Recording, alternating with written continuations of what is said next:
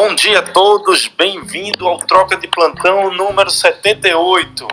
Políticas ESG, né? Sem carbono, como viver sem o chefe. O primeiro programa depois da perestroika e da glasnost, né? Estamos aqui na abertura. O chefe não pôde vir, deixou tudo com a gente. Ainda bem que eu estou com a Marilé e com a Ana Paula aqui comigo. Lembrando também que a Ana Panigasso não pode estar entre nós. Então hoje estamos em um triunvirato, né? O Tiago está aqui correndo por fora, né? Porque geralmente no triunvirato um, um dos cônsules morre e o outro tenta subir. Espero que de todos nós sobrevivamos ao programa de hoje, né?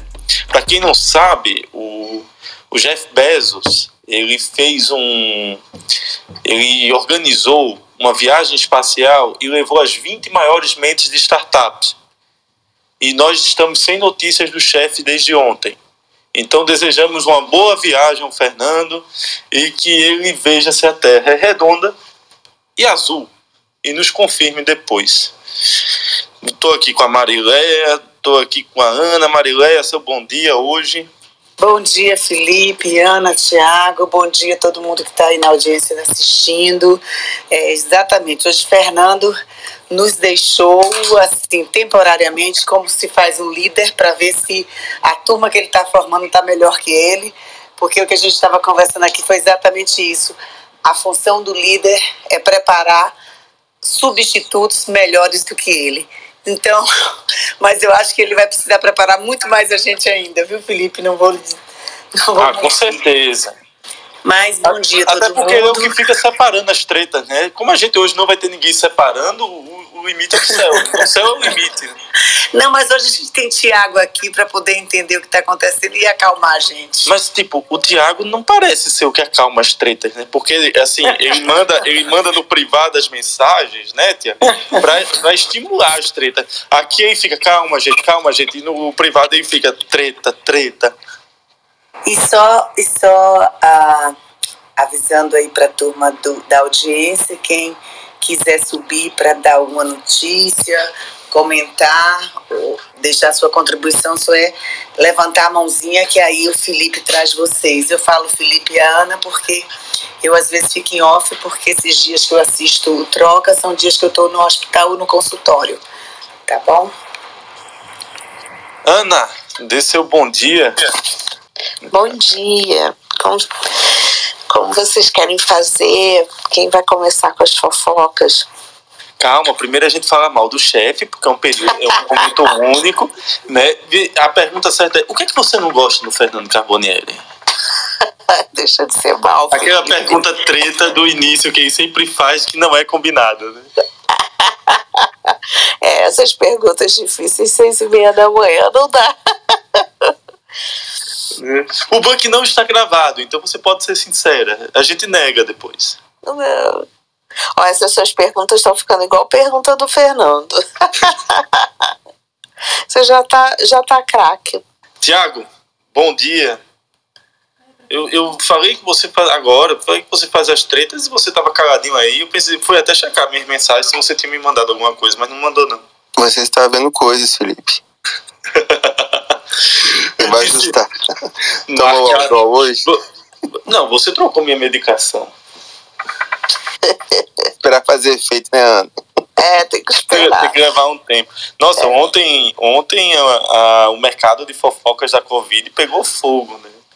Não sei se vocês viram o Itzel ontem na, na, na, Vi, vi. Cara, que, que coisa parecia. É, como, é, como é que eu posso dizer? Aqueles aqueles. É, eu não vou dizer que é, é, aqueles julgamentos em que o cara fica atirando em todo mundo, né? Que ele é o único santo do mundo, né? Cara, que coisa, que coisa maluca aquilo ali. A, a, a, CPI realmente vira um circo de horrores a cada dia que passa. Assim. É, tá uma loucura mesmo. E, e agora ele tá querendo faz, falar em, em off, numa sala separada, e o, o Flávio Bolsonaro disse que ele vai entrar de qualquer jeito. Nos países Não sei quem é mais doido. Não, o Flávio chegou e disse: olha, eu não sou porteiro pro senhor me intimidar, não, viu? Pode ser sincero aqui. Não, o Itzel que falou isso. Né? Que ele não era Foi, porteiro para ser intimidado. Nossa, é, é, é, assustador. Mas você sabe por que, que ele falou isso? Que ele não é ah, porteiro, é, né? Isso, é aquela história da, da, da, dos assassinos lá, da, da Marielle, que o porteiro falou que estavam lá, depois falou que não estava e tudo mais. Mas você sabe que, se, assim, e, e, ainda no final, depois de quatro horas, ainda usou o habeas corpus, né? Quando, quando o negócio estava incendiando de vez, usou o habeas corpus e acabou a discussão. É. Mas vamos entrar aqui na nossa fofoca. É, mas, mas até completando aí, eu, é, vamos entrar nas nossas fofocas é, de verdade, porque para mim, assim, a minha percepção pessoal é que aquilo ali tudo é muito um teatro. Ah, com certeza. Vamos, vamos para a fofoca maior de ontem, né? Todo mundo viu o estudo brasileiro do tofacitinib, né?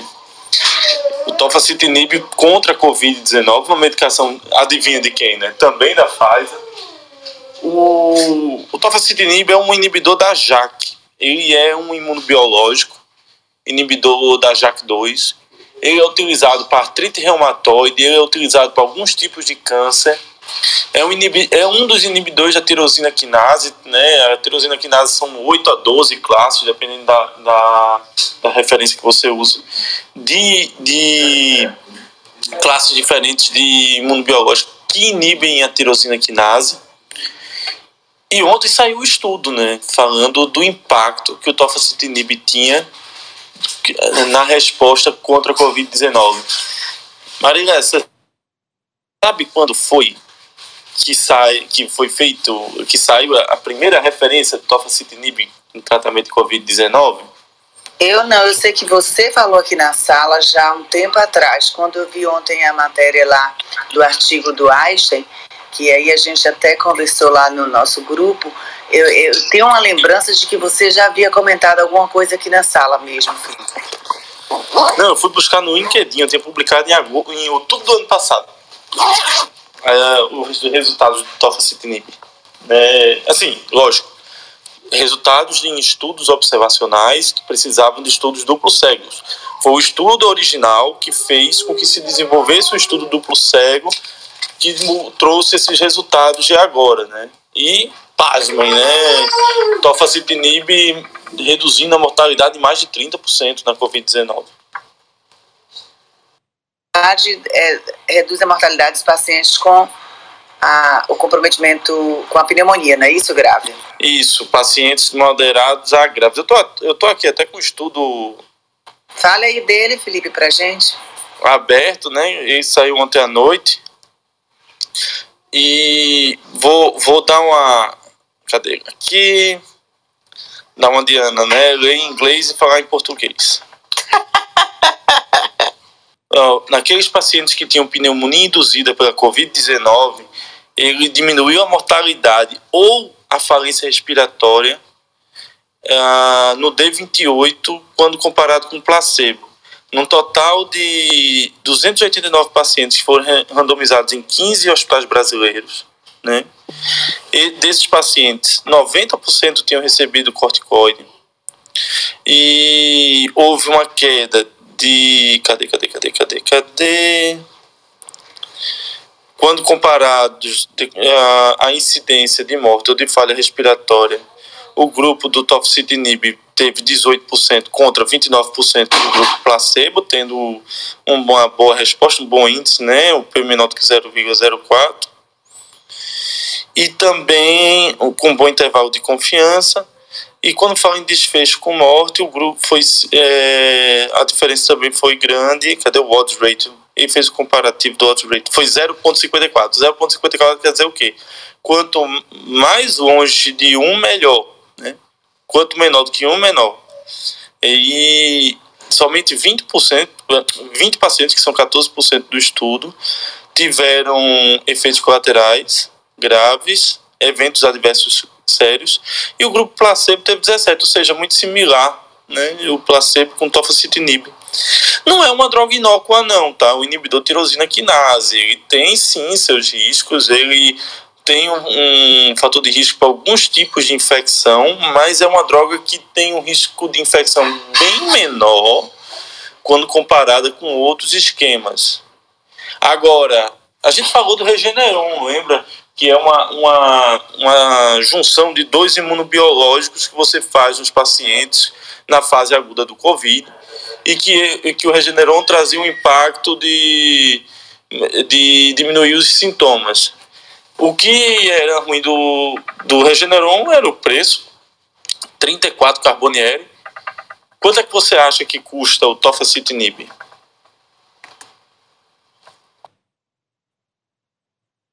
Silêncio sepulcral. Não, eu ia perguntar isso e você se antecipou, não tenho a menor ideia. Eu sabia que você ia perguntar. Você trabalha com plano de saúde e fica é. fazendo as perguntas sempre.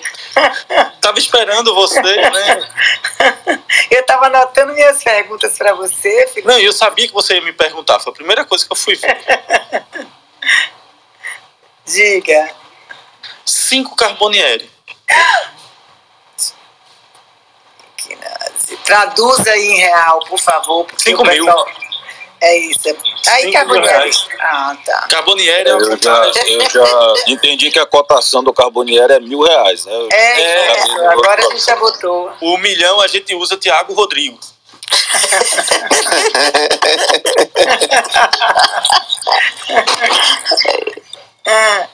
Olha, mas assim, é uma. É, é, é, é eu vou lhe é. dizer, você vai fazer a pergunta certa, né? E o custo-benefício disso, né? Isso, isso. Eu sabia também que você ia fazer essa pergunta. Veja, se ele diminuir um dia de UTI, ele se paga. Verdade. É perfeito, Já tá menos perfeito, que a diária. Perfeito. Se ele assim, diminuir um, um dia de UTI, ele se paga. A pergunta e... certa é: a gente tem que saber indicar muito bem é a medicação para não fazer ela nem tão precoce, nem fazer ela tão distante. Porque se for usar como salvação da humanidade, tá errado. Se for usar muito cedo, tá errado também, né? Então qual é o protocolo, Felipe? Quem é que é elegível para usar essa medicação? Olha, é, quando, a gente, quando a gente fez ano passado, quando a gente viu os estudos do ano passado, eram perfis de paciente que tinham indicação da JAK2 por outros motivos, ou artrite reumatoide ou doença oncológica, tá? Por isso que o JAK2 entrou na jogada e acabou é, participando. Existe, sabe, olha, existe um gene de JAK2 para ver a resposta da droga. Existe um gene que você pode dosar no ser humano, mensurar no ser humano, para a droga ter mais efeito ou não. Agora, vê só. É, esse exame é bem mais caro que a droga. Claro. Esse exame é bem mais caro. Eu a, acho que gira em torno de 8 a 10 carbonieri, mais ou menos. Mas assim. É, e, e assim, é, você acredita que tem impacto. Você não tem estudo científico suficiente para dizer que aquilo ali é um marcador. A verdade é, pacientes que precisam de oxigênio, né, que já estão em uso de corticoide, você tem duas situações que pode utilizar essa medicação. Você pode seguir a do estudo que fez é, a medicação para os dois grupos independentes. Ele começou com corticoide, entrou o, ou seja, oxigênio terapia, né? Está nos 14 primeiros dias da doença, começou a necessidade de oxigênio terapia, eles fizeram tofacitinib. Aí você vai, você pode me perguntar, qual seria uma situação que a gente poderia usar o tofacitinib sem ser tão amplo? Eu acho que seriam aqueles pacientes que não, não tiveram resposta clínica ao corticoide nas primeiras 48 horas. Acho que pacientes que estão. Quanto tempo, por quanto tempo se usa? Você falando do custo de 5 mil, falando de. É uma dose. De é uma dose. Uma dose só, é? Sim. Ok. É, Felipe, só para efeito de comparação, o tocilizumab a gente gasta mais ou menos uns 8 mil reais, 6 a 8 mil reais. Era esse o ponto que eu ia chegar. É, o tocilizumab, ele é mais caro e ele tem mais efeitos colaterais por causa do risco de infecção bacteriana, né? Que aí entra os antibióticos, entra tudo, né? Então, o tocilizumab, que é uma droga que a gente está usando hoje, que foi utilizada no Recovery e no Coalizão, é, ele é, como é que se diz? Tem um custo, tem, como é que se diz? Tem um custo bem maior. É, você comparando que ele tem um custo 35% mais caro que o toxilo... Ai, pai, eu me embolo, tocilizumab, e você falando do risco de infecção de antibiótico, eu acho que é, faz sentido essa avaliação. Agora, comparou os dois, o tocilizumab com, com, com o tofacitinib. Só, só para eu me corrigir numa coisa, viu, Maria? Sim. O tofacitinib é um comprimido de 12 em 12 horas por 14 dias, mas a caixa custa 5 mil. Ah, tá. Mas Só teve pro- um, um estudo comparando eles.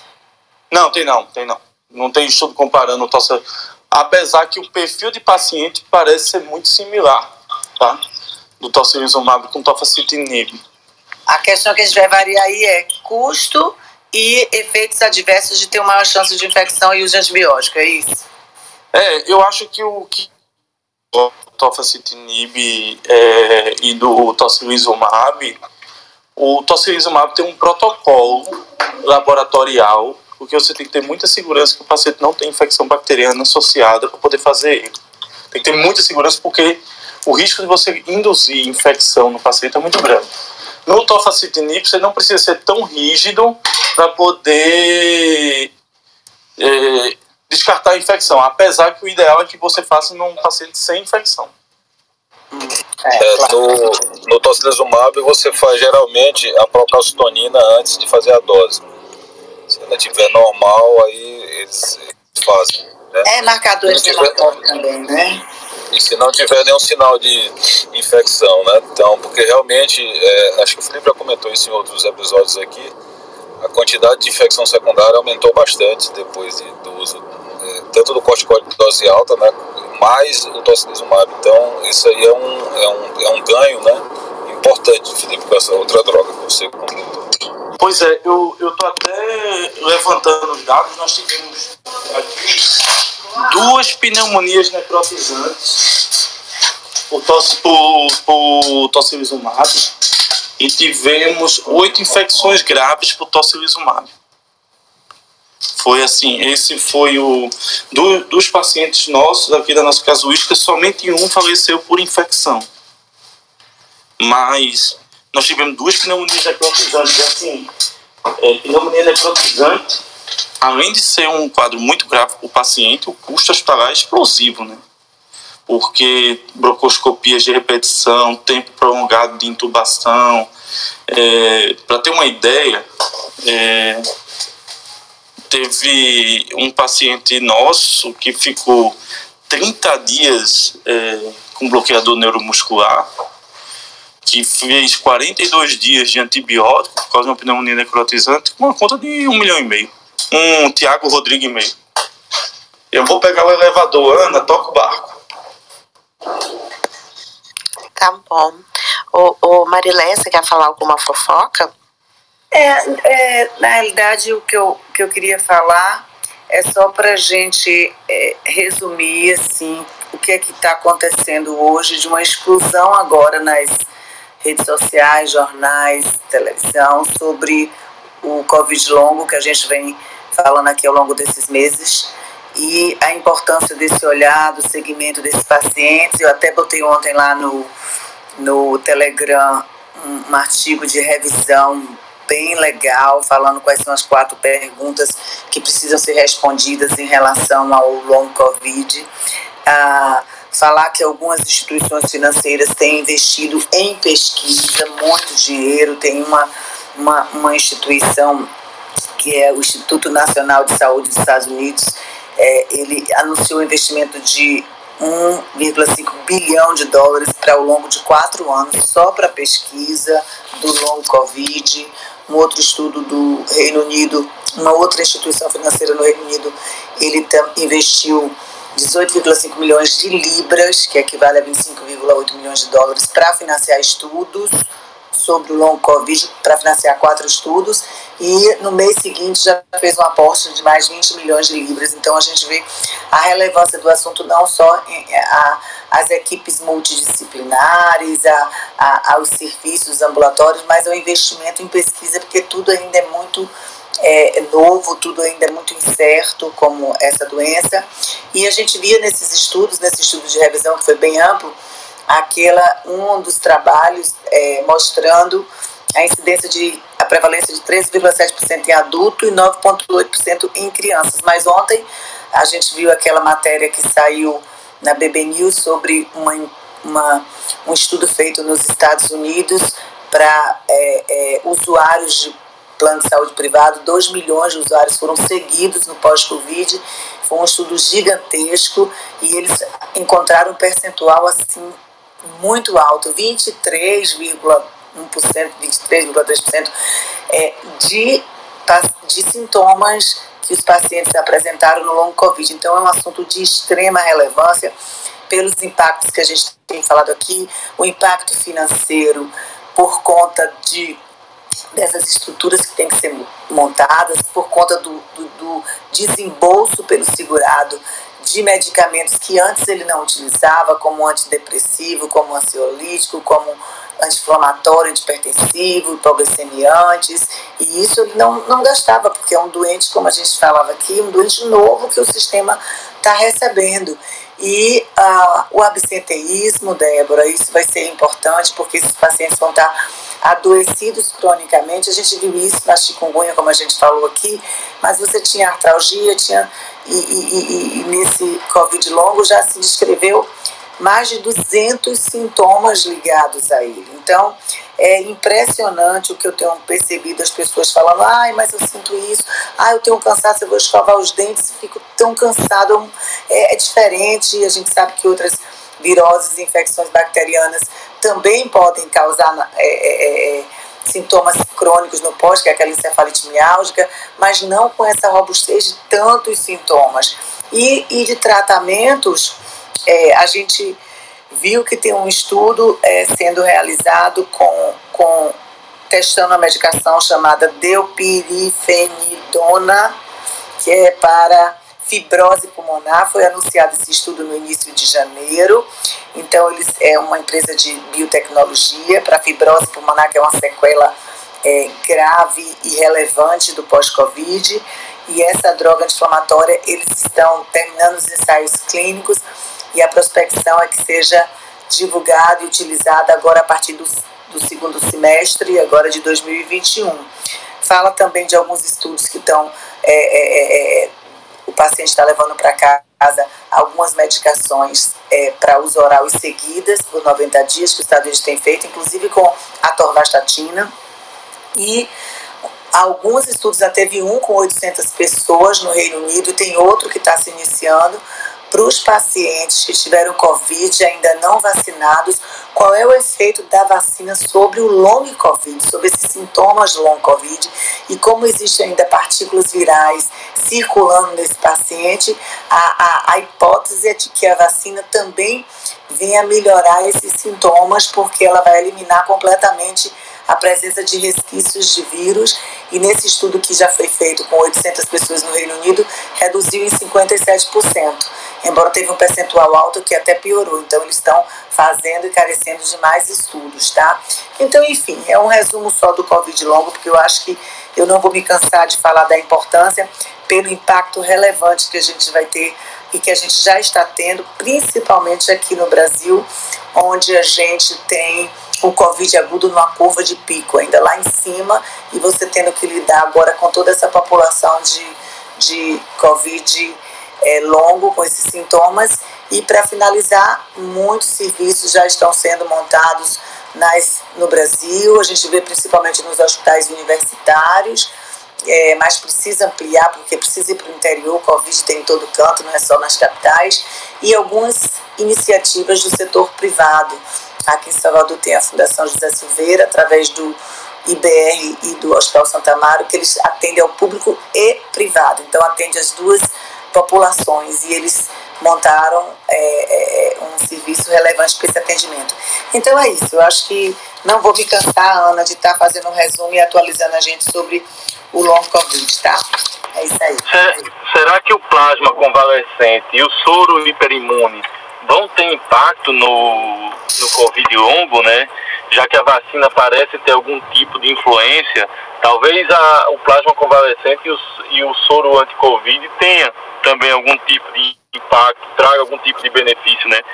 É, são estudos que vão ser muito necessários no futuro para a gente poder definir o grau de resposta, né? Dessas, dessas alternativas que não parecem ter um impacto tão grande no Covid agudo, mas pode ter algum tipo de impacto no Covid longo, né? Já que é, a vacina tem. E, e Felipe, eu me lembrei de uma coisa importante que também saiu ontem no jornal, aquela questão do acompanhamento, foi o, o, o Vasco da Gama, o médico do Vasco da Gama, que publicou, saiu, que eles estão fazendo acompanhamento de atleta, tanto profissional como amador, por conta dessa tempestade inflamatória que, que o vírus ele, ele, ele induz no nosso sistema imunológico, o que, que acontece? Lembrar da, da miocardite, né, que dá arritmia, e, e, e esses jogadores, esses atletas, e a gente está falando de long Covid. Então ele está fazendo um segmento e um cuidado com esses atletas. Olha, toda hora a gente vê no noticiário a seleção tal, X pessoas contaminadas, a seleção tal, X pessoas. Imagine um segmento desses atletas para que a gente não tenha surpresa depois com uma arritmia, uma parada cardíaca. Pense aí. Não, com certeza. Até porque a gente já tem essa história de, de, de doença cardiopulmonar em mal súbito no futebol, né? Recentemente teve essa história do Eriksen a gente já viu isso com outros jogadores. E às vezes aí tem uma cardiomiopatia dilatada pós-viral que nunca diagnosticou, porque nunca se pesquisou o vírus nesse país, né? E agora é, tá na VEBED. O grande problema é a gente só tem pesquisado o Covid, né? Lógico. Qual é a chance de acerto? Altíssima. Mas nós precisamos fazer pesquisa viral com maior frequência em pacientes com miocardite, em pacientes é, imunossuprimidos, porque esse tipo de busca do diagnóstico é o que impede de você tomar antibiótico sem necessidade, é o que impede de você tomar corticoide sem necessidade. Então é um assunto bem amplo, bem e, e assim o mais importante impede a pessoa de ter sequelas, né? Porque ah, o custo hospitalar foi alto, mas o benefício pós-hospitalar é completo. É diferente de você ter um custo ainda adicional pós-hospital, né? É isso aí, Ana. Pode seguir, pode tocar aí, Felipe. Oh, As cadeirinhas do bem e do mal. Não, eu ia falar que foi excelente, Marileia, porque você sempre nos lembrando do long covid e trazendo novidades nessa área e influenciando né, o meio médico no Brasil inteiro. Muito obrigado. Acho que é a Bom dia, pessoal. todos nós aqui, a gente vem fazendo. Débora! Oi, Débora, já malhou hoje? Sim, sou de academia, Não. tem, tem, tem. Eu vou começar tem. agora, só vim falar. É, Marileia, obrigada, assim, Marileia é minha musa inspiradora mesmo, porque comecei a malhar de madrugada por causa dela, e agora também tô menina com long covid. Ontem é, a gente já começou a implantar o um ambulatório virtual e presencial de long covid na empresa que eu trabalho, já fizemos rastreio cardiológico, oftalmológico e até dermatológico, assim, é, não só no absenteísmo, que é a falta do tra trabalho, como presenteísmo. A gente tem notado isso é, das pessoas que vão, mas elas não produzem. E por mínimos detalhes, assim, agora que a gente tem trabalhado bastante a diversidade com a entrada de meninas no, na operação, né, por ser uma empresa metalúrgica majoritariamente masculina, mas eu tenho recebido muitas queixas de queda de cabelo. Então, assim, a gente demais, tem demais, avaliado demais, demais, né? É, acho que é a e queixa assim, na dermatologia mais comum. Na literatura, na literatura inglesa, 15% dos pacientes pós-Covid tiveram perda de cabelo. É, e é estudo com 20%. É. É, o, é o americano, eu acho que eles são 20%. Eu não lembrava o número do americano, mas o europeu foi 15%. E assim, as meninas são até cabeludinhas, assim, estão reclamando. A gente passa um pantogar aí, estamos avaliando, tem umas com melhora, mas os rapazes estão bem poliqueixosos, assim, tá complicado, né? Mas, é, Débora, é. o, o médico do trabalho também é dermatologista? Eu sou tudo, meu amor. Eu sou tudo. Triatleta, tem, alma né? E agora atleta, né? É, tudo. Aqui bate no peito e mata. Você fica falando mal da medicina do trabalho, você tinha que ficar uma semana lá comigo para você ver. Vou te mandar umas fotos de quando eu vou na área. Não, eu não tô procurando trabalho, não, tô procurando emprego. É, então, e é muito interessante esse long COVID porque a gente está descobrindo, como você falou, 380 sintomas, né? E sinais, e aí a gente fica muito preocupado com que isso vai virar, né? Assim, as pessoas estão realmente, cada dia que passa, elas chegam com uma queixa lá para mim, ah, doutor, eu tô com isso, eu tô com isso. E eu tô lembrando dos meus momentos de PS, que você fala, a gente realmente nunca estudou é, vírus, e eles falam que todo mundo que vai no pronto-socorro, o médico fala, é virose. Porque de fato, a maioria é virose mesmo. Então, e agora a gente fica justificando, ah, pode ser Covid. Isso me incomoda um pouco, mas é, de fato, na maioria das vezes é Covid. Mas, né? eu não deixo mas de... Covid é virose. Então, eu sei, por isso. Isso que a gente volta ao que eu fazia no PS há 10 anos atrás. É virose. E, mas é um pouco chato, né? Porque não, a, a, vontade agora é de dizer, então aqui o resultado suave, eu não disse que era virose, vocês ficavam dizendo que não existia virose, que não sei o que, tá aqui. Ô, ô Felipe, Débora, é até que eu vou entrar, vou ficar em off por causa do consultório, mas eu atendi um paciente para você ver quadro real. Atendi um paciente é, é, que teve Covid agora em abril, e a queixa dele para mim é sensação de pânico sensação de refluxo. Então, assim, está batendo com o que a literatura tem colocado, da questão da ansiedade. Então, assim, é vida real, gente. Isso é vida real para a gente que está no consultório. Então, nossos colegas médicos, assim como todo o pessoal da área da saúde, como eu falei, fono, físio, nutri, assistência social, terapia ocupacional, precisa, a gente precisa ser um canal de comunicação, nem que às vezes a gente fique, se torne repetitivo, mas eu percebo que uma grande maioria não tem ideia ainda do que é um pós-Covid, um long Covid, até para que a gente possa ter essa orientação de ir para algum serviço de atendimento multidisciplinar que já exista, ou dar os primeiros os primeiros acompanhamentos, até por conta do paciente entender de que ele não está ficando, ah, eu estou agora achando esquisito o que eu estou sentindo. Tem que.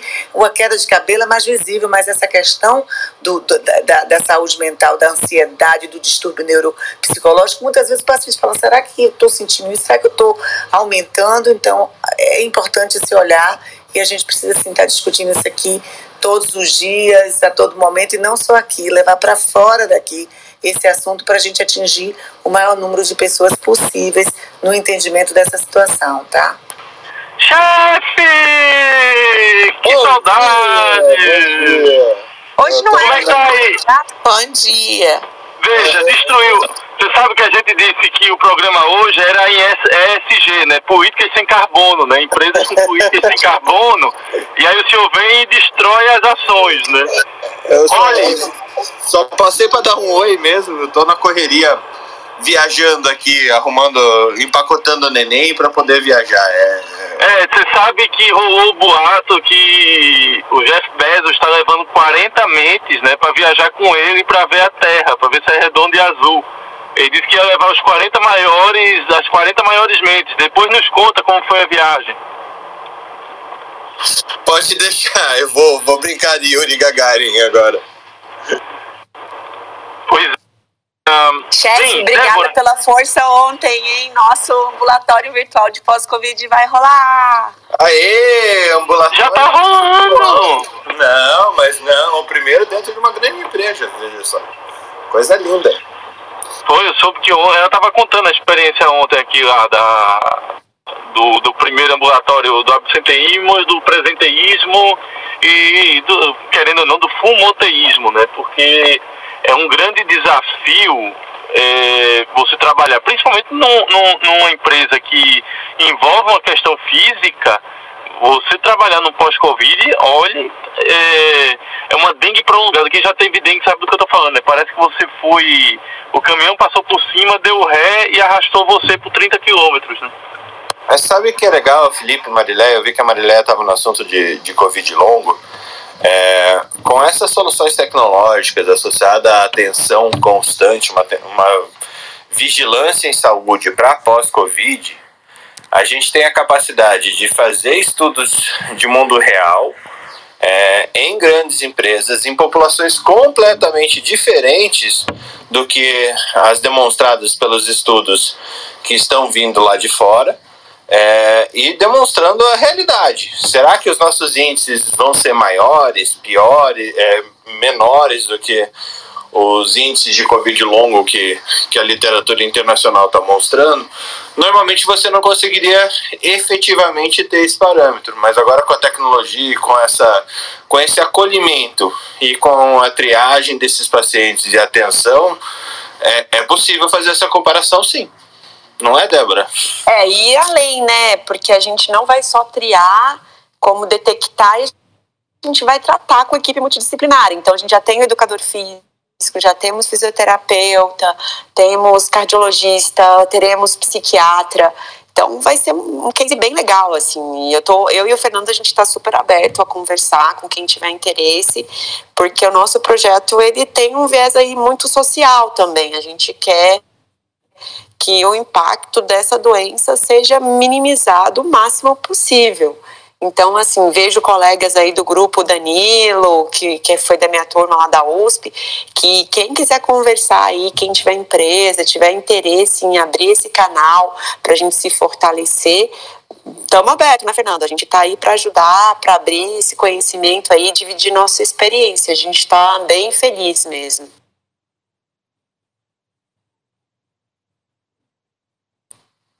Silêncio sacral. Estamos abertos, eu tô, tô me sentindo na pele de vocês hoje, porque eu tô num braço com um, um neném e no outro eu tava colocando a chaleira para fazer o café. E normalmente sou eu que fico concentradinho em cima, olhando o tempo todo. Agora faltou, quase que eu desbloqueei o microfone com o nariz, Débora. Mas é esse o caminho mesmo. Tá, tá, tá aqui disponível para Viu, chefe? A gente estava dizendo que é o primeiro grande evento desde a Glasnost e a Perestroika, né? De abertura de mercado é, pós-ditatorial. Né? Com certeza. Então, eu e Fernando suamos ontem, viu? Ah, meu Deus. Com bom. certeza foi a parte da Perestroika e a Glasnost ou foi eu estava dizendo, Fernando, que é, hoje, com a sua ausência, foi a primeira, o grande evento pós-ditadura desde a Glasnost e a Perestroika. Agora eu sou ditador, então, né? Você vai ver só. Não, agora Cabeças não, vão rolar, Felipe. Agora não. Eu sou ditador. Depois escuta o começo do programa. Ele agora fica empurrando não, a gente contra a parede. Episódios, né? Não teve gravação hoje, ele não vai poder ouvir. Tem sim, eu tenho espiões, veja só. inferno, que inferno. Ô Débora, sabe que você agradeço que você lembrou de mim e sabe que hoje eu vou ter. Vou interromper, é só para. Tava ouvindo aqui quietinho. Vou ter uma conversa hoje. Eu trabalho ali na, na Marginal Tietê, aqui, né, num prédio corporativo, e tem uma clínica do Einstein embaixo, né? Hoje eu vou conversar lá com o pessoal da clínica do Einstein, porque, obviamente, a, aquela clínica ali, ela não não atende através do nosso plano, é, nem gerentes, né? E eu vou conversar justamente porque eu tô tendo muitos casos, eu fico lá no corporativo, do, do Covid longo e lá eles têm uma equipe multidisciplinar. Então, vou te encher um pouquinho depois para saber do seu case aí e me interessou muito. Vamos ver se a gente estreita laços aí, juntar forças, mas achei fantástico. Obrigado. Muito bom, Danilo. Vamos conversar. Gente, eu tô voltando para as malas aqui. É, segue o jogo, eu não vou ficar participando, mas tô aqui vigilante. não, cuidado para não colocar o João dentro de uma caixa, tá? Vai que no reflexo. Vamos lá, Tiago, suas notícias, Tiago. Tiago? Rodrigo? Quem está hoje aí? Tiago? Rodrigo? Não, gente, às vezes ele saiu, tá no elevador, não pode falar. Foi tá falando com o seu outro eu, né? No meio, pega, a gente pega no meio da discussão. Milton! O Thiago foi tomar café. É. Ah, não, o Thiago não toma café, quem toma café é o Rodrigo. Thiago toma Nescau, né? Deve estar tá preparado. É, é, o Tiago tem um trauma de infância do Nescau com leite. E o Rodrigo toma café para poder controlar o Tiago. E essa dicotomia convive dentro de um corpo. Eu acho que essa discussão café a gente devia voltar, Felipe, também, porque eu sou um case de tomar café desde sempre, por exemplo, e eu nem me lembro o que, é que ele disse que fazia aí, o mal, mas, é, é, cara, pra mim só fez bem até agora, né? já com 47 anos, eu não me lembro de ter feito mal, não. E, e eu tomo muito café. O que é que ele disse que dava mesmo, que tomasse café, mas eu, eu tomo mais de 10 xícaras de café por dia, todo dia. E... É, eu também eu sou cafezeiro, viu? Na verdade, todo mundo é cafezeiro, né? No dia a gente quis crucificar o Tiago, né? Mas é, exato, porque... Infelizmente, com a distância, né, e com o mundo virtual, a gente não consegue mais fazer essas coisas. Cara, Vai que cria uma startup, né? Pra Olha, voltou, voltou, voltou. O tema, o tema, o tema despertou, despertou o Thiago. É o Thiago ou o Rodrigo? falou em café, cheguei. É. Não, eu tinha lido, eu já tinha lido alguma coisa, Thiago. Eu gosto muito de café mesmo, assim. Desde a faculdade eu, eu, eu colocava uma garrafa de café em cima da mesa. E era a época até que eu fumava e passava a noite todinha fumando e tomando café e estudando. Virava a noite assim. Ó, oh, e... barulho da cafeteira aqui, hein, Thiago? Oh, é.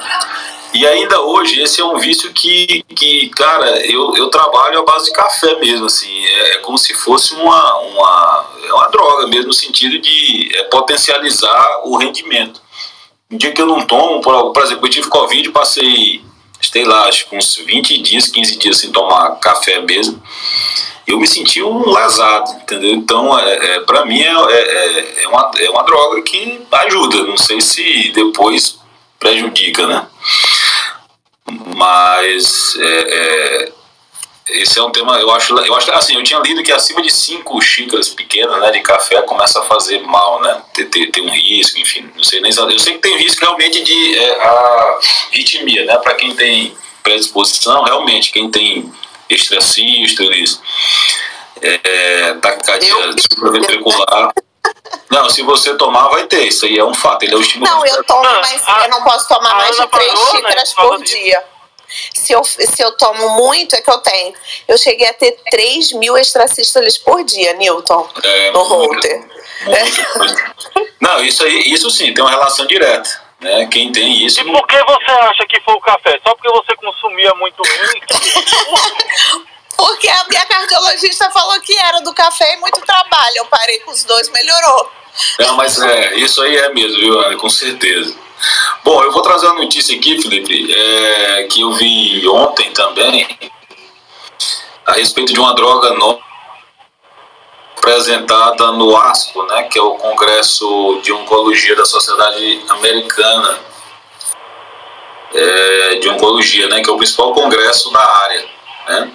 E depois de 16 anos sem novidades quanto ao tratamento do câncer de pulmão, a Roche Pharma apresentou ao setor o, é, resultados do, de um ensaio clínico chamado IM-Power 10, do medicamento atezolizumab. É, e isso, esse, a esse estudo ele mostrou um potencial dessa medicação na atuação contra o câncer de pulmão e reduzir 34% o risco do retorno da doença após a quimioterapia e cirurgia de pacientes em estágio 2A e 3A, que é a fase onde o câncer não está totalmente limitado ao pulmão e já atinge outros, outros órgãos, é, mas ainda pode ser controlado. A conclusão, baseada nesse estudo clínico, né, que, que estudou 1.280 é, pacientes, é, que estava em andamento desde 2015. E mesmo com esses resultados, a fase 3 desse estudo ainda deve prosseguir até que os demais protocolos dos ensaios clínicos sejam concluídos. Então, é mais um MAB aí, um ZUMAB agora, é. até Lizumab, é, sistema terapêutico do câncer. Eu vi o estudo, Newton, do, porque o, artesoli, o artesolizumab, o nivolumab e o Darvalumab, os três fazem parte de uma classe chamada anti-PD1, que é um imunobiológico né, que vem crescendo muito seu uso em câncer do pulmão, com resultados espetaculares. Né?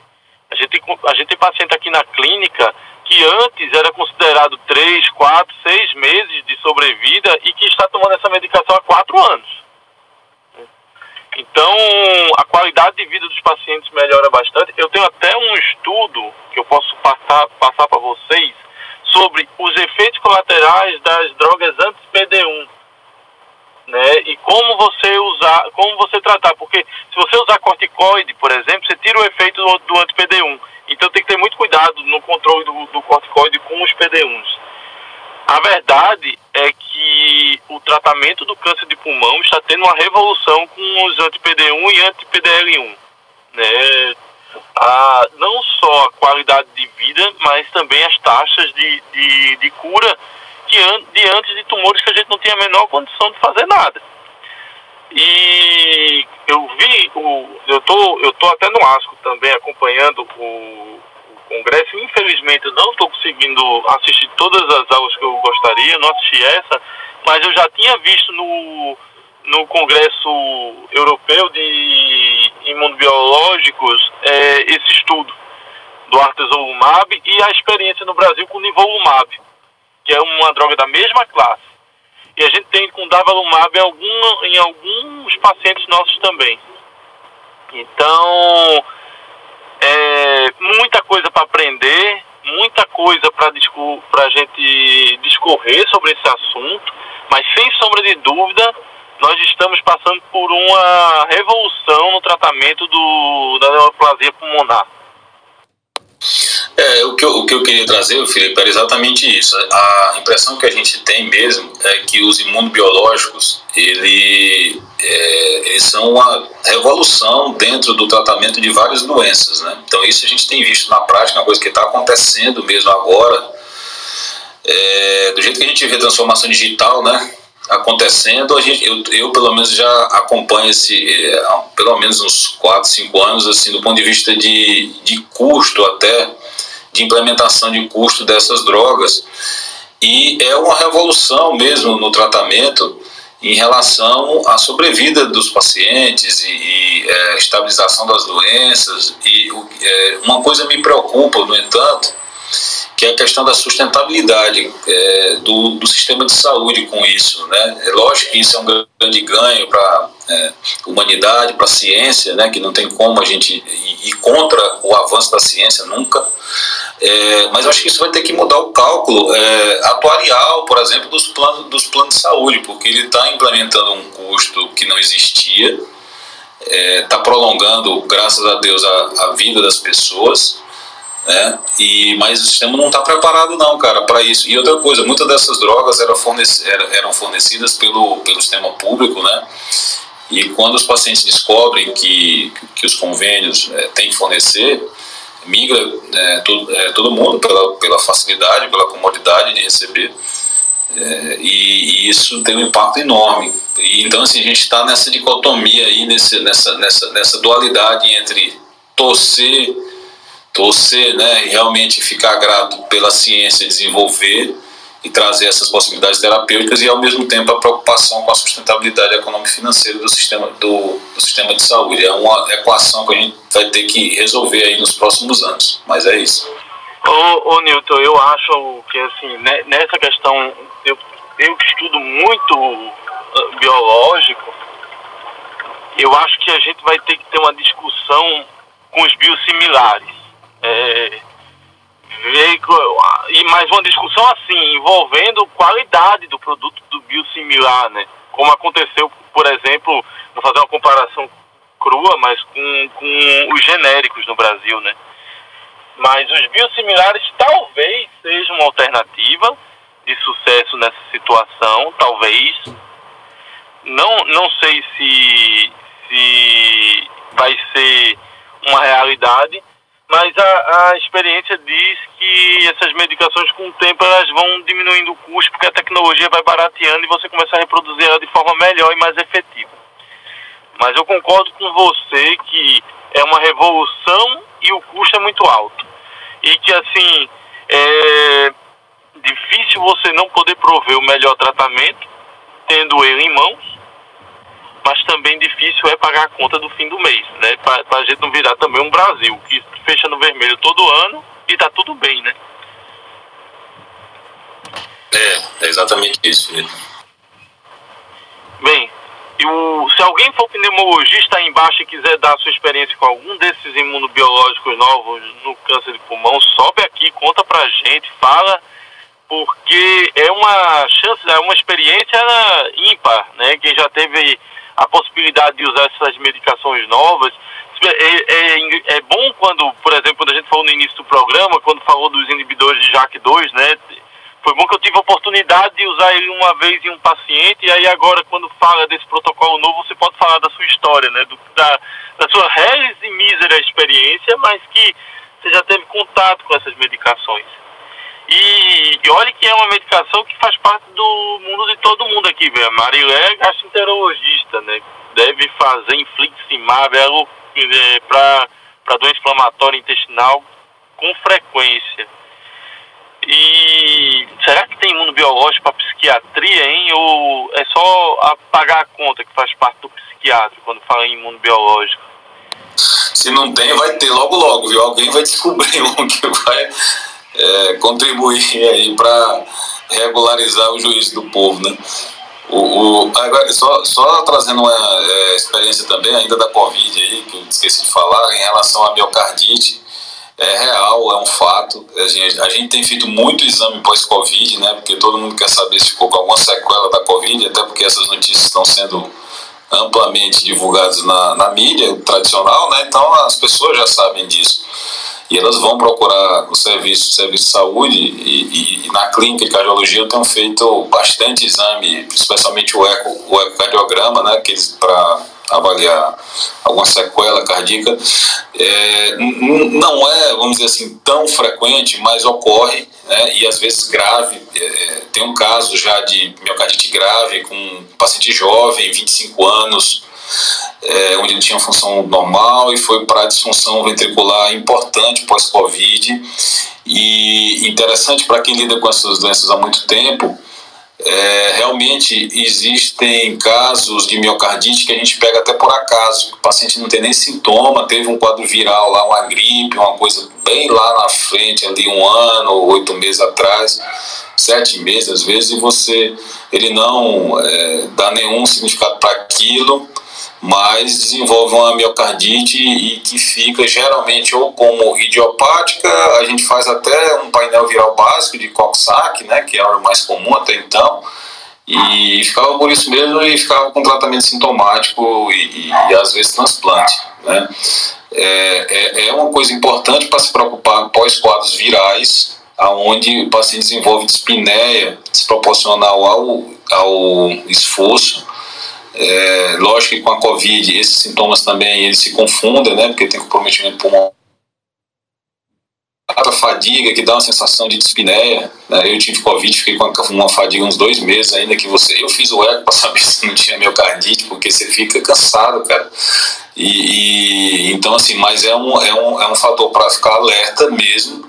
E aquele caso do jogador, até depois a Amarela que comentou aqui, eu achei, eu fiquei pensando que podia ser uma hipótese. Nem sei se foi feito algum exame dele depois, tal, se vocês têm notícia disso. Mas às vezes você pode ter não uma disfunção ventricular, mas você pode ter uma cicatriz, né? Que é dentro que, que ao redor dessa cicatriz, por um mecanismo chamado de reentrada, né? Ela faz aquela cicatriz no músculo cardíaco e a, a, a arritmia, né? O, o, o estímulo cardíaco ele vem aqui como barreira. Esse é um dos mecanismos para arritmia ventricular, né? É, é, que a gente chama pelo mecanismo de reentrada. E então isso é totalmente possível num quadro pós-Covid com lesão cardíaca, mesmo lesões cardíacas que não cursem com disfunção ventricular. É, então era isso que eu queria colocar também desse, nesse tema. Oh, a gente fez o tratamento de 30 miocardites, sabe, hospitalares, com choque cardiogênico envolvido. E agora está fazendo acompanhamento ambulatorial deles para ver como é que é o no pós-Covid, né? E tem muita coisa para a gente publicar ainda. Ana, por favor. Ah, eu vou, eu vou falar minhas fofocas, que ainda não foi, né? eu tava esperando suas apostilhazinhas. Ó, então deixa eu contar para vocês, a gente ficou com umas fofocas acumuladas, porque ontem foi tão intenso que não deu tempo. Então a gente tem algumas fofoquinhas de ontem para passar e a Marileia me deixou a função também de passar um artigo para vocês que eu vou passar daqui a pouco. Então, é, as mortes nos Estados Unidos passaram de 600 mil, conforme a, a taxa de vacinação foi se tornando mais lenta. Então, agora a gente sabe que até nós mesmos estamos começando a enfrentar esse problema, mas os Estados Unidos agora não tem mais problema de falta de vacina, né? O problema lá é falta de gente querendo vacinar.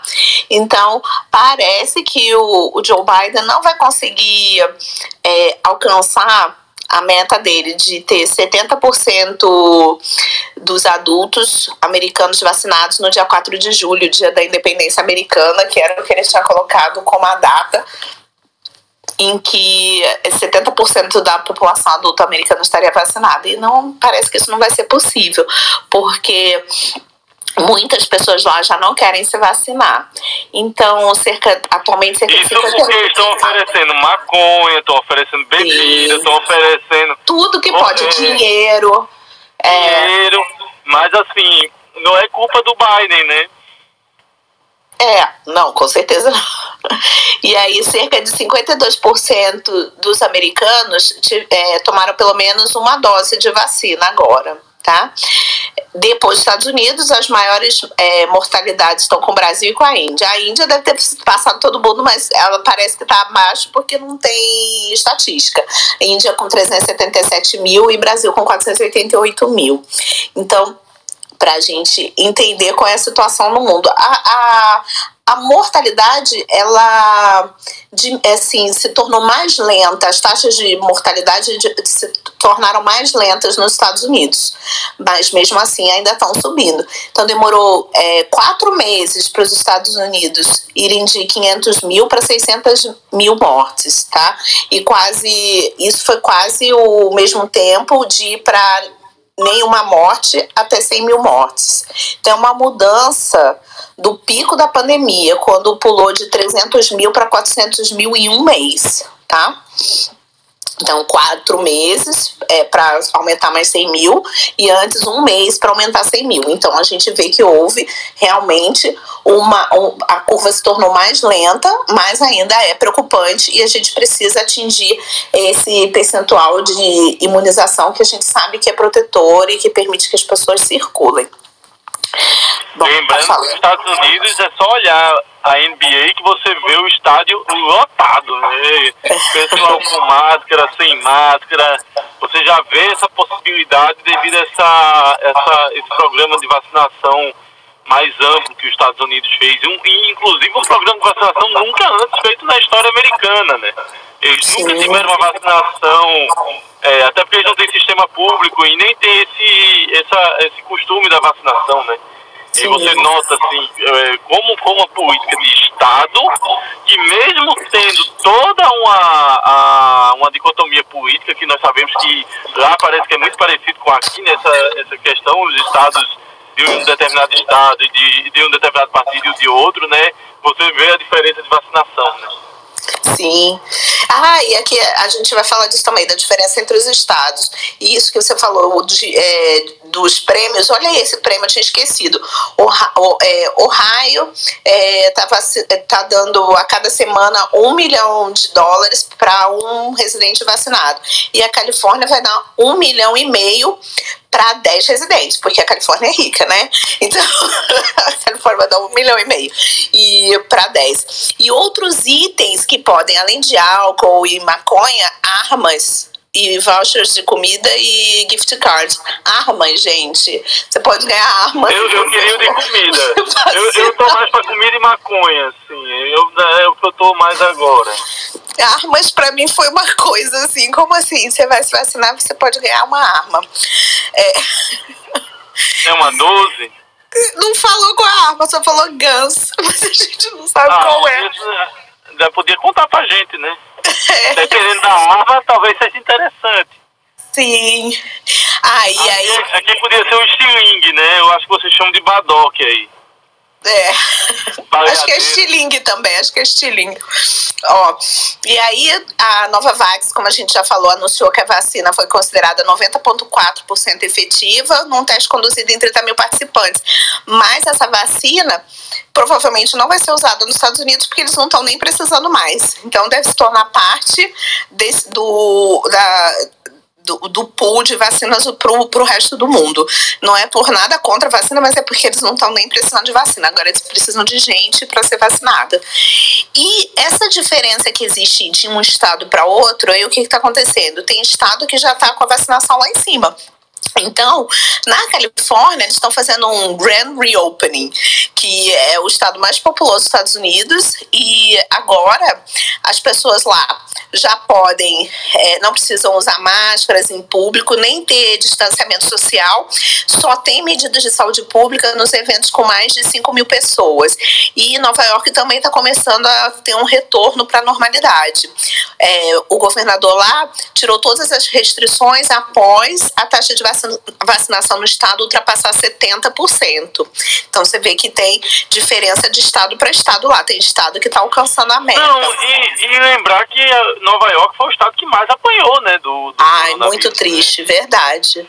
Uma é, coisa horrorosa. Isso aí acaba impactando também, né? Por isso que eu acho que a taxa de vacinação teve um impacto maior pelo, pelo tamanho da porrada que, que, que foi a questão do, do vírus lá em Nova York, principalmente no início da pandemia, né? No início da pandemia estava meio que os Estados Unidos numa vibe e Nova York numa vibe parecendo a Europa. Verdade. E Aí, com essa mudança agora de, de uso de máscaras e de restrições, aí mesmo assim ainda tem polêmica entre os americanos. Tem os que acham que tem que continuar usando máscara, tem gente que fala se não tiver esse vírus vai aparecer outro, e tem gente que fala que não tem que usar máscara porque isso é uma intervenção do Estado na liberdade deles.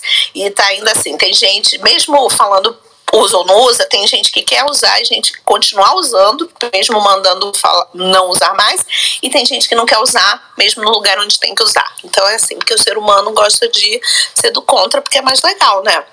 Então, essa é, essa é a notícia dos Estados Unidos. Outra notícia, ó, essa é para o Thiago também. É, os sintomas neurológicos e psiquiátricos da Covid-19 são regra e não exceção.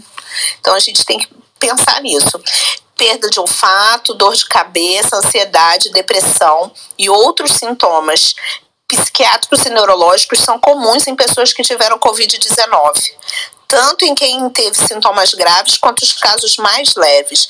E esse foi o resultado de uma meta-análise de 215 estudos sobre Covid-19 feitos em 30 países e foram incluídos 105.638 pacientes com sintomas graves da doença nesse, nesse estudo. Então, gente, é, é para a gente prestar atenção, né? E que afetar a saúde mental e o cérebro é uma regra da Covid, não uma exceção. Isso aqui que essa reportagem da BBC mostra. E os sintomas mais comuns foram perda do olfato em 43%, fraqueza 40%, fadiga 38%, perda do paladar 37%, dor muscular 25%, depressão 23%, dor de cabeça 21% e ansiedade 16%. Bastante, né? Então, é, vai ser um foco aí dos ambulatórios de pós-Covid, ficar de olho nisso. E ainda tem outras, outras complicações mais raras que afetam os pacientes com Covid, como acidente vascular cerebral isquêmico em 1,9% e o hemorrágico em 0,4%. Convulsões, bem pouco, né? Convulsões 0,06%. Tá? Ana, ainda tem a questão da psicose, aumentou muito a psicose em pacientes é, do pós-Covid. Só agora eu estou com três pacientes internados devido pós-Covid com psicose. Então, realmente, assim. E são grave. pacientes que exacerbaram um quadro que já tinham ou abriram um quadro novo? Quadro novo. Nossa Senhora! Que coisa, hein? Nunca tinham tido nada psiquiátrico? Não. Nossa. Segundo relatos familiares, não, nem faziam acompanhamento com um psiquiatra. Foi pós, tipo assim, teve o Covid, tipo assim, e recente, tipo, tem uma que teve há um mês, outra há um mês e meio. Então, com três casos. Aí fui fazer uma revisão e realmente está podendo abrir quadro psicótico nessa questão do Covid. Então, e, e a é gente isso. teve caso aqui também, sabe, Tiago? A gente teve um caso de psicose pós-Covid e três casos de encefalite. Isso porque é uma gripezinha, né, gente? Então, nossa senhora, que gripezinha. Agora, e assim, ainda não se entende a, exatamente a fisiopatogenia, apesar de saber que o Covid invade o neurônio. É, os pesquisadores nesse estudo disseram que provavelmente a causa é inflamatória e não a ação viral direta sobre o neurônio, tá? Então, aí fica, fica essa, essa questão, essa dúvida aí de qual é a, o mecanismo real para que isso aconteça. Ana, não sei se você lembra que o início do ano passado, quando começou a pandemia, tinha muita gente falando assim: ah, tomara que eu pegue isso rápido para poder Sim. ficar livre imunizado. Então, assim, não faz nenhum sentido, porque ah, o vírus, né, esses problemas que podem acontecer, tanto em quem tem né, algo grave ou leve, né? Então é, é, realmente um perigo de a gente realmente ter a doença. Então acho que é importantíssimo reforçar isso que não é legal. Não é legal pegar de jeito nenhum, é. E até a gente já trouxe estudos antes que mostravam que 83% das pessoas que tinham Covid é, reclamavam de algum efeito cognitivo sobre a cognição, que eles tinham dificuldades depois. 83%. Altíssimo, né? Ô, Ana, e é legal isso aí que o Thiago falou, porque eu acho que até caiu por terra mesmo, Thiago, essa questão de, ai, tomara que eu pegue logo.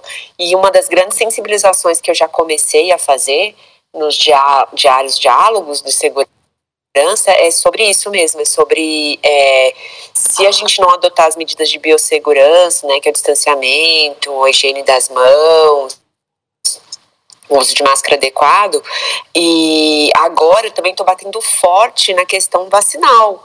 É, porque com os efeitos colaterais da, da, de algumas vacinas, as pessoas não querem tomar a segunda dose. E existem muita, muitas fake news. Então, assim, é, a gente já está sensibilizando, mesmo antes de começar as vacinas, da importância da vacinação, da importância de, de se atingir 75% e e, e, aí a gente bate na tecla do que pode acontecer se você não se vacinar. Além da, de, do descontrole da pandemia é, e das sequelas que você pode adquirir. Então a gente está batendo bem forte nisso aí, na questão de, de informação real mesmo, de depoimento de operadores que tiveram, para que as pessoas não tenham medo ou receio ou algum impedimento de tomar a vacina corretamente com as duas doses.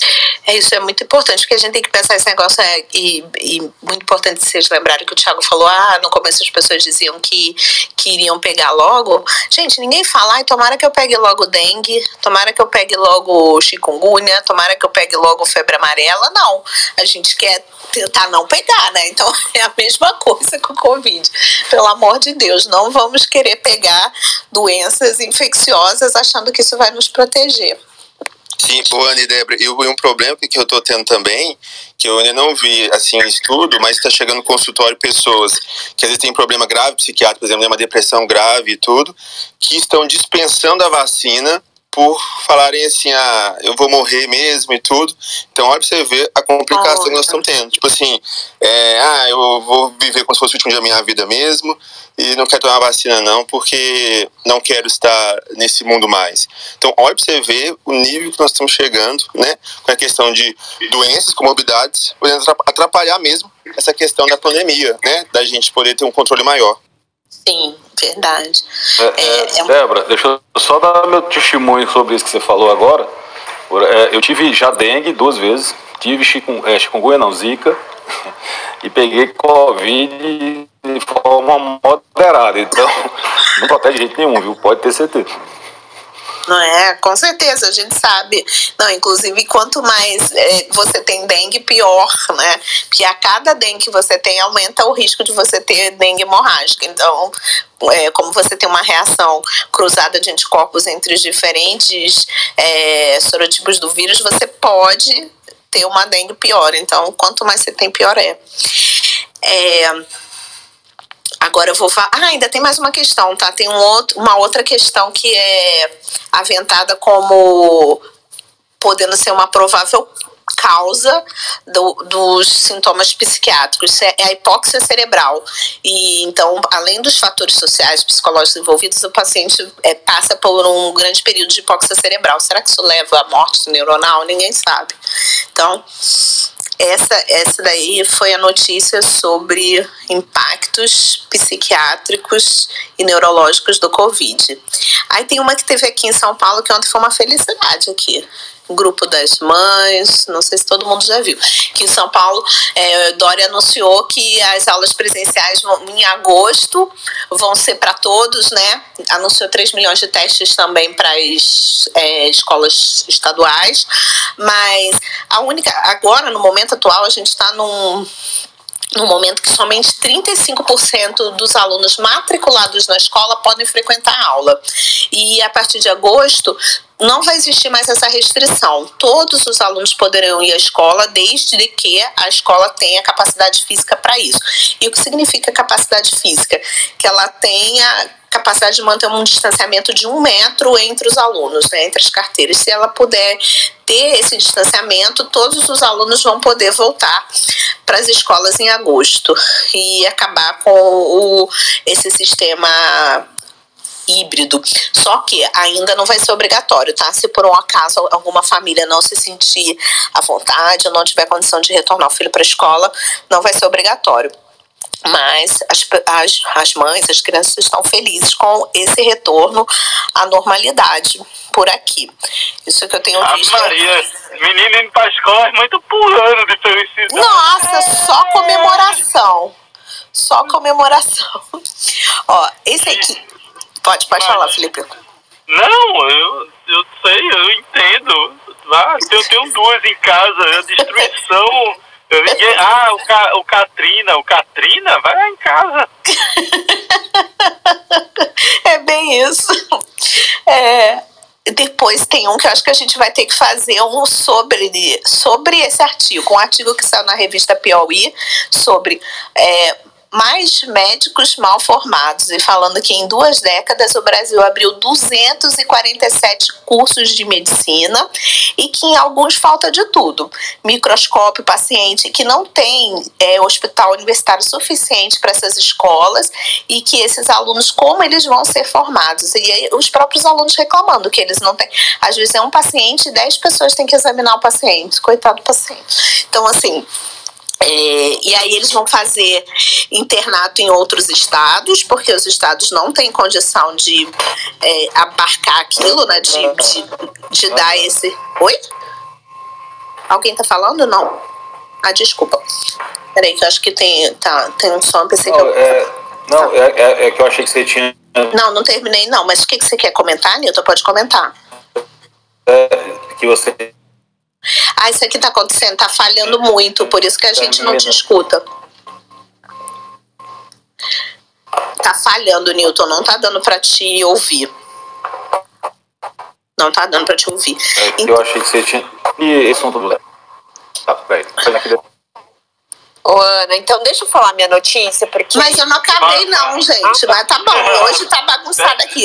Tá mó bagunçado. É, porque eu já era pra ter falado há um tempão. Vocês entraram, você entrou, já falou. Mas peraí, deixa eu terminar, gente. Notícia pra gente continuar, Ana, vai. É, deixa eu terminar aqui. Ó.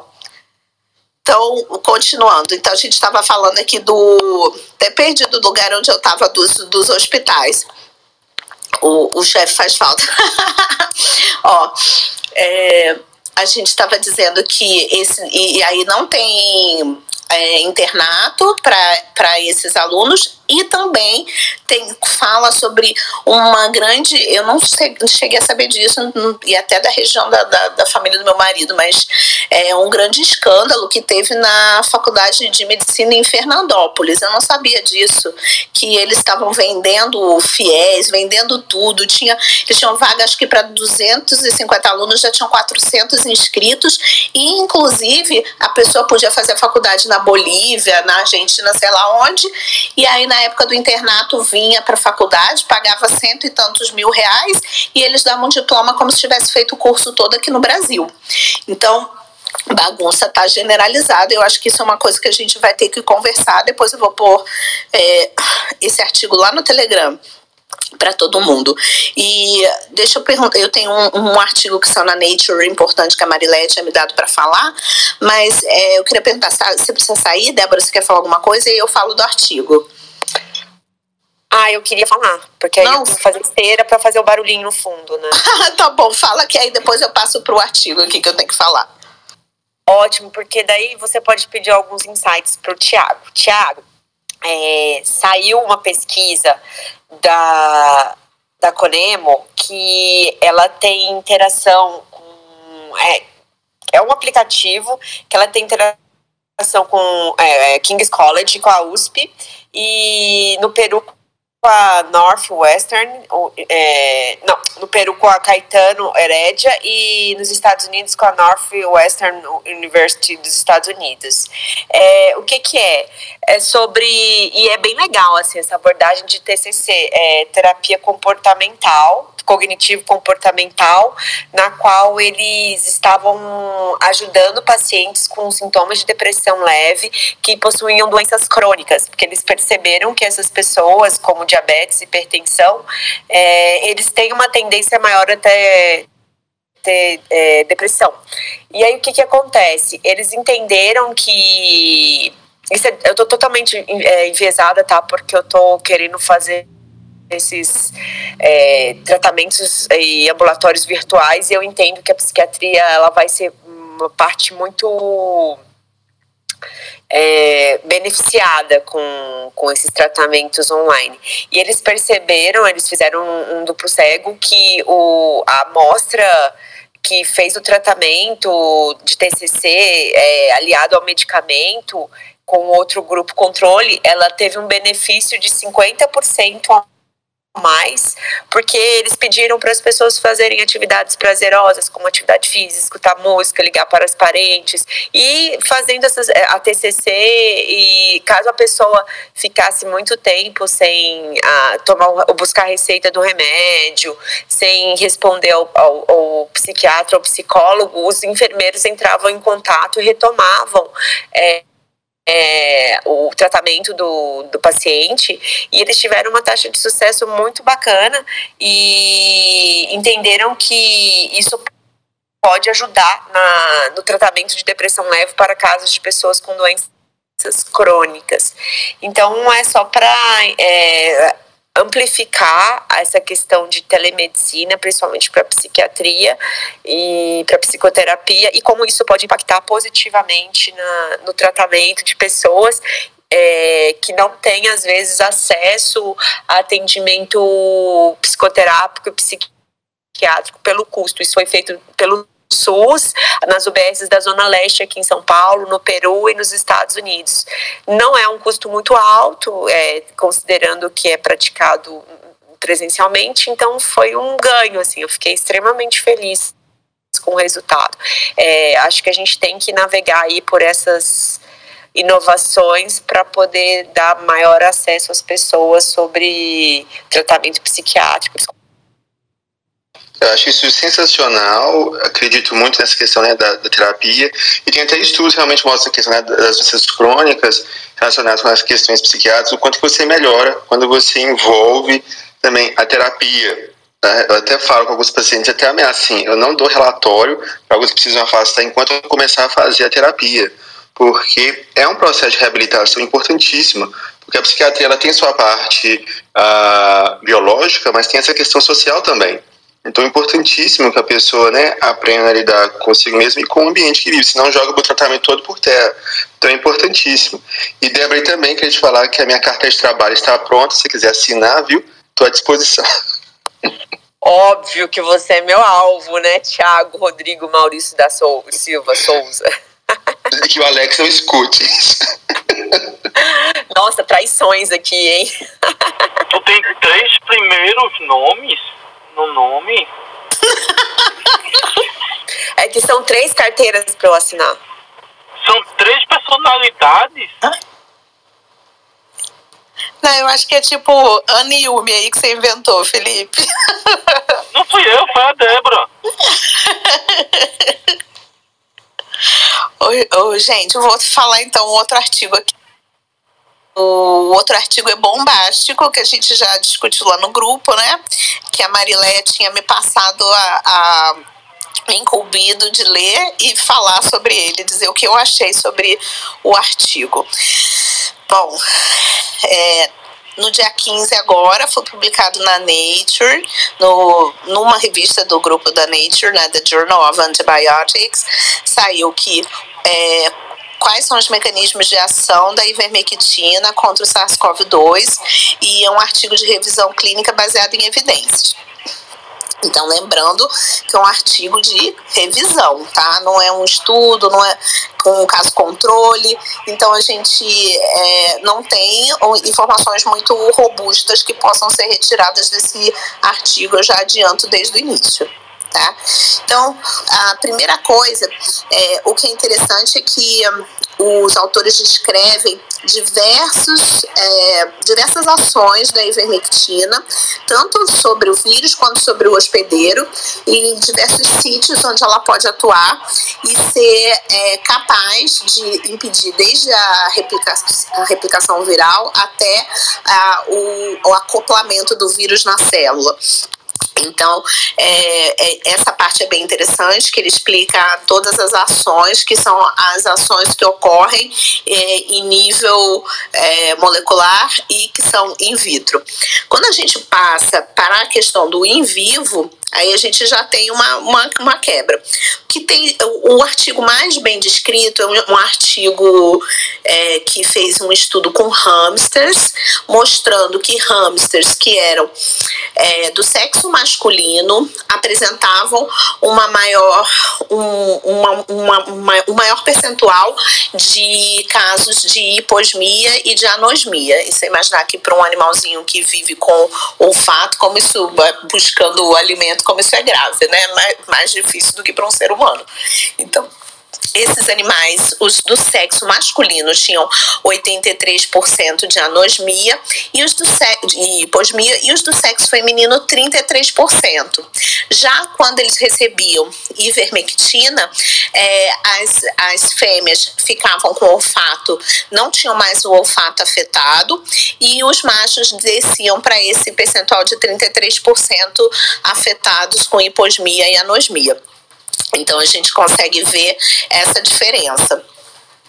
É, além disso, o que mais a gente é, tem de interessante? Ele, ele descreve os estudos clínicos são muito mal assim descritos. Então você, a gente teria que entrar em cada estudo que eles relatam para ver qual é a, a robustez de cada um, porque a única coisa que é citada é que ah, 100% dos estudos mostraram benefícios.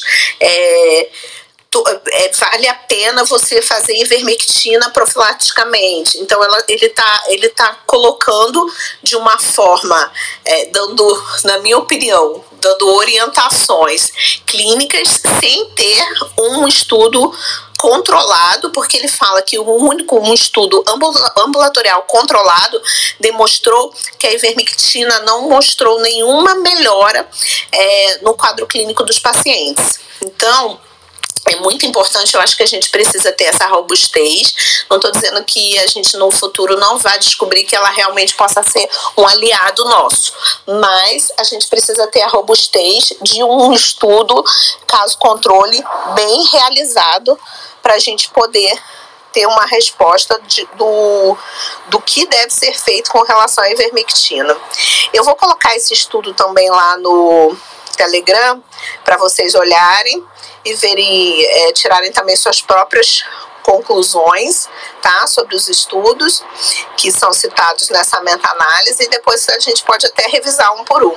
Agora, é, a impressão que eu fiquei, eu não sei se é porque é muita uma necessidade de falar é, é, muito rapidamente da, da resultado muito rapidamente por causa da pandemia, e aí você tem uma revisão mais rápida dos estudos, porque inclusive tem informações nesse artigo que não tem, não tem, você vai buscar, não tem referência.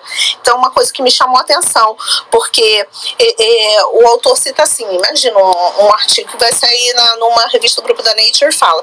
Interessantemente, a maioria dos pacientes na Índia é, reganhou seu senso de olfato após um período anósmico é, breve durante o curso clínico da doença e que a ivermectina está sendo usada na Índia como uma das drogas de primeira linha para o tratamento de Covid. Isso daqui não tem referência. Então, o que, que é a maioria dos pacientes é, reganhou o seu senso de olfato. Eram quantos pacientes estavam aí? Eram 100 pacientes, 90 reganharam, eram 10 pacientes? O que, que é isso? A maioria dos pacientes não tem, eu não, não consigo conceber uma coisa assim tão básica num artigo dizendo isso, que a maioria dos pacientes reganhou o seu senso de olfato, não tem nenhuma referência e dizendo que a ivermectina está sendo usado como uma droga de primeira linha para o Covid, também sem referência.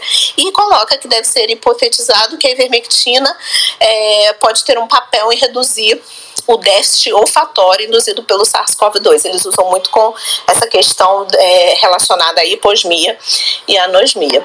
Então era isso. Depois eu vou deixar para vocês melhorou, olharem. Melhorou por isso, não melhorou por isso, melhorou talvez por isso e talvez tenha melhorado por isso, né? As evidências, as evidências sou eu. Pronto. pois é. Então, e eu nunca vi isso, gente. Uma coisa tão básica, né? Lógico que quando vai fazer o TCC na escola, você já tá lá aprendendo que tem que pôr referência para cada afirmação que você fizer. Ah, então. É, pois é, assim, acredita, né? O Jung tem é. subido, né? Jung. É, Ana, eu, eu, deixa eu só é, concluir. Eu vou, precisar, eu, vou, eu vou precisar entrar aqui na reunião e eu queria só comentar uma coisa que a Ana falou. Desculpa, Ana, até entrei naquela hora que minha conexão estava. Não, eu percebi que estava ruim, não tem problema não. Sintonizada com a sala, entendeu? É, é, parecia que você tinha fechado o. Não tem problema não, a gente percebeu, Newton, não tem problema. É, é, só um assunto que você trouxe em relação à abertura do, da, das, das, vagas do curso, dos cursos de medicina sem qualidade, sem ter é, a formação completa numa, numa determinada instituição, né, que eles ficam usando até outros estados para complementar e tudo. É, isso é um movimento que já vem ocorrendo há algum tempo e é, isso é talvez até para uma outra troca aqui. É, eu queria trazer exatamente essa, essa, essa treta aí, na verdade, né? Quem que está vendo isso com tantos órgãos que a gente tem de, é, de fiscalização, é, associações médicas e tal, mas quem está acompanhando e, e, e, cobrando uma qualificação, que a gente sabe que essas faculdades têm muitos interesses econômicos políticos, né? Porque a maioria, ou muitos dessas faculdades, muitas dessas faculdades, os, os sócios são políticos, deputados, enfim onde eles facilitam o trâmite é, no MEC e tudo mais. É, quem que está vendo isso? Porque esse é um movimento que está acontecendo há algum tempo no Brasil e que o que, que vai culminar, na verdade, com a é, desvalorização da nossa classe, porque vai jogar com certeza. No mercado despreparado, vai ser ruim para a sociedade, né? Vai ter um risco para a sociedade e ruim para a classe também. Então, assim, era isso que eu queria trazer, assim, se existe alguém acompanhando, alguma é, entidade nossa que está acompanhando esse movimento e fazendo alguma coisa para coibir ou para barrar ou para pelo menos dificultar esse movimento aí. Acho que não, porque acho que no momento a gente está sem ninguém que nos represente verdadeiramente. tá difícil a situação do, da, da medicina. Alguém que está pedindo aqui para falar. É, mas, Alexander, você quer dizer. Ah, não, eu e Jung. Jung, você tem alguma coisa para falar? Gostaria de falar é, com a gente? Oi, Ana, bom dia, bom dia, pessoal, bom tudo dia, bem? Bom dia, tudo bem. Cara, não, na verdade eu ia falar sobre. Eu ia voltar na questão dos imunobiológicos, lá da minha experiência com o Nivolumab e tal, mas acho que já passou. Era para frisar o quanto o nosso sistema imunológico é poderoso, né? Tanto para o bem quanto para o mal. Mas aí depois eu tive uma outra ideia, hein, Felipe? A gente podia colher o, o soro do Newton, que tem anticorpos contra Covid, chikungunya, dengue e zika. A gente faz um produtozinho para vender no aeroporto, tipo um kit antiviral brasileiro. E a gente ganha uma grana aí, bora, Newton. A gente bota você boa na plasma febre. Boa ideia, boa ideia, bora, na hora. Vamos ver se, se serve. Né? Pô, aí, potencializar. Turismo, e aí, né? e só uma coisa, assim, em relação também ao que o Newton falou, né? Essa coisa do, das medicações novas, que são extremamente eficazes, mas que apontam para um momento em que a conta não vai fechar, né? Cara, eu acho fundamental a gente investir em pesquisa e ter medicação nova, mas, cara, não faz muito sentido para mim, e aqui só trazendo um contraponto, a gente continuar investindo em pesquisa, por exemplo, para determinadas patologias em que existe um fator causal muito claro e que a prevenção seria extremamente mais eficaz do que você usar drogas novas para tratar, né? O câncer de pulmão é um exemplo claro disso, assim. Se as pessoas não fumarem, daqui a pouco a gente praticamente não tem mais câncer de pulmão, né? Na hematologia, cara, a gente tem uma doença, eu não sei se vocês já ouviram falar, que chama leucemia linfoma de célula T do adulto, que é relacionada a um vírus, o HTLV. A infecção pelo HTLV é endêmica aqui no Brasil. Aqui no Brasil, no Japão e em algumas regiões ali do Caribe. Você quase não tem essa doença, por exemplo, nos Estados Unidos. E esse vírus é transmitido da mesma maneira que o HIV, tá? Transfusão, atividade sexual e, e, e, e materno-fetal. Só que nesse vírus, a transmissão materno-fetal é a mais importante. E entre as pessoas infectadas, mais ou menos 2 a 3% vão desenvolver essa leucemia e esse linfoma, que é uma doença extremamente agressiva e praticamente 90% dos pacientes eles vêm a óbito apesar do tratamento, sabe? E assim, existe um fator de risco causal, assim, é, é, sem infecção pelo HTLV você não tem essa doença. Então, por exemplo, se você tornasse obrigatório a pesquisa da sorologia para HTLV na gestação e tomasse medidas é, é, para evitar, para impedir a amamentação, você praticamente eliminaria a infecção por esse vírus no, no, no, país e em algumas décadas você eliminaria a doença grave causada por esse vírus. Assim. Então, me parece um contrassenso investir em pesquisa para tratar uma doença extremamente grave quando você tem uma forma de prevenção extremamente eficaz. Era só para trazer esse, esse aspecto aí para a conversa. Muito bom, Jung. Verdade, né? A gente pensa aí o custo, né, de tratar uma é, leucemia e o, e o custo de só fazer um pequeno screening. Ô Ana, complementando isso do Jung, bom dia pessoal. Bom é, dia. Eu achei muito pertinente o comentário do Jung. E a mesma coisa tem a ver com o HIV, gente. O HIV é uma doença que é só testar e tratar né? Inclusive tem lá no American Task Force que todo mundo na idade sexual tem que fazer teste de HIV é, com frequência, né? E, e que seja em atividade sexual, porque o tratamento eficaz, inclusive, vai impedir a propagação. Uh, a gente já sabe isso atualmente e a, a detecção a gente vai descobrir quem precisa de tratamento. Então, é, testar e tratar, no caso do HIV, poderia praticamente eliminar a doença no mundo, né? Só fazendo essa, essa, essa conduta, né? É impressionante. Isso aí, Jung, acho que tem que mudar a lógica para certos tipos de tratamento e doença, né? A gente pede exame demais quando não precisa, né? De screening, e quando precisa a gente deixa de pedir, né? Impressionante. É, o HIV é um caso desse, né? HIV, hepatites, etc. Sim. Então temos mais fofocas, o Felipe fecha a sala pra gente. Olha, nosso primeiro programa após Glasnost e Perestroika, né? Nosso primeiro programa após a classificação da presidência do Myanmar. Né? Foi, fomos bem, viu? Eu acho que a discussão foi bem ampla. É, eu sou muito sincero a vocês que essa discussão do imunobiológico, a gente se mexer muito, vira a pólvora é grande, tem muito lugar para crescer essa discussão. Mas a verdade é que Maria está tá trabalhando, ela poderia até fechar nesse ponto. O que o Newton e a Marilé levantam é muito importante, que é a custo-efetividade do, do tratamento. É, eu e o Jung somos, eu acho que o pessoal mais caro daqui da, da sala, porque a gente prescreve as medicações que são meio caras, né? E a gente sabe da importância que tem no custo-benefício e da não utilização de medicações sem que são caras e não têm é, impacto. A verdade, minha gente, é que esse é o grande desafio da próxima década.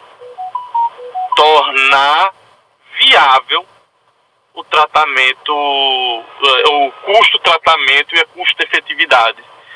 Nós vamos ter que aprender a ser efetivos com custos menores. Essa é a mensagem que eu deixo para o final do programa de hoje. Ah, alguma música alguém quer recomendar, já que o chefe não veio?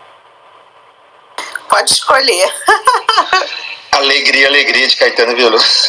Cara, eu pensei nessa música, eu não vou mentir, né? Ah, não. Tem aquela também que é. nossa música tema. Ou senão Não, a tarja. tem aquela música. Meu Deus, como é o nome da, da pessoa que vive enclausurada num governo ditatório, que a população se junta e derruba o governo? Meu Deus, como é o nome da música? Amanhã eu volto. Tchau pra todo mundo. Foi ótimo o programa de hoje. Amanhã o chefe está de volta. Acreditamos, ele voltará das estrelas. Entrará o conhecimento e a luz vindo das estrelas. O último que fez isso caiu, afundou nove círculos e criou um inferno.